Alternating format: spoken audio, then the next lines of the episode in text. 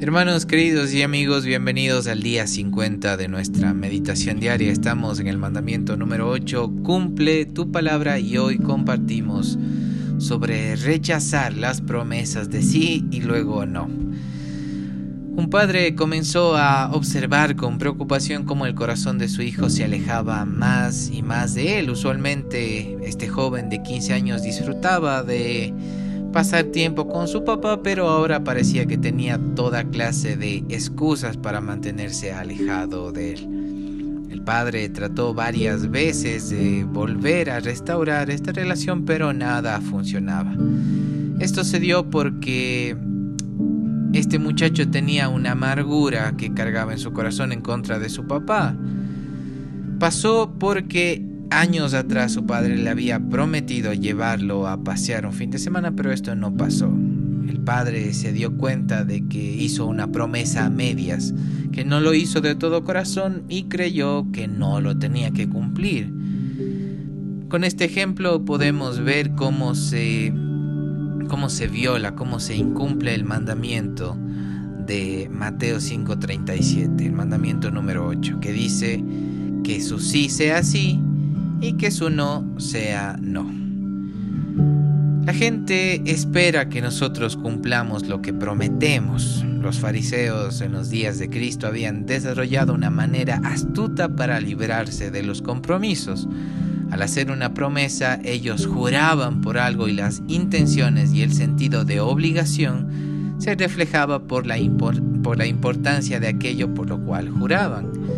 Entonces Jesús dice en Mateo 5, 34 hasta el 36, no juren en ninguna manera, ni por el cielo, porque es el trono de Dios, ni por la tierra, porque es el estrado de sus pies, ni por Jerusalén, porque es la ciudad del gran rey, ni por tu cabeza jurarás, porque no puedes hacer blanco o negro un solo cabello. Cuando nosotros prometemos algo, debemos estar absolutamente comprometidos en nuestra mente de lo que queremos hacer y podemos hacer. Nosotros debemos cumplir nuestras promesas aun cuando esto requiera más sacrificio de lo que inicialmente pensamos, como lo describe el Salmo 15, versos 4 y 5, que dice aquel que aún jurando en daño suyo, no por eso cambia, el que hace estas cosas no desbalará jamás.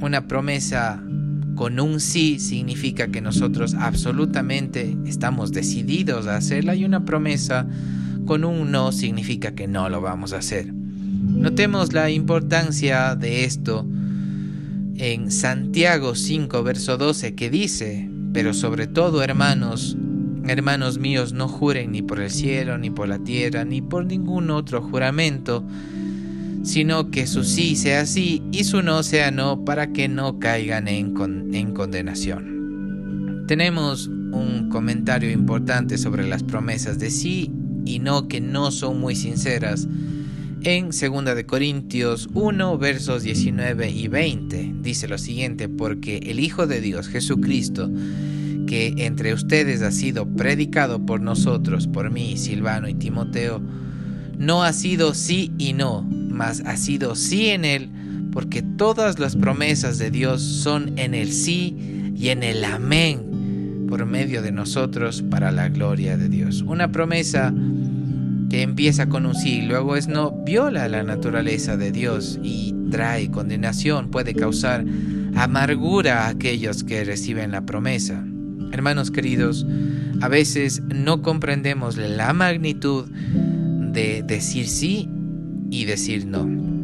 Por eso este mandamiento nos crea la conciencia, primeramente para no ofender a Dios y también a las personas a quien estamos proponiendo hacer algo. Hermanos queridos, propongámonos desde este día en adelante darle sinceridad a lo que decimos y cumplir lo que prometemos a los demás, aun cuando esto requiera más sacrificio de lo que pensábamos. Confío mucho en que podremos cumplir nuestros compromisos. En el nombre de Jesús los bendigo, nos encontraremos el día de mañana.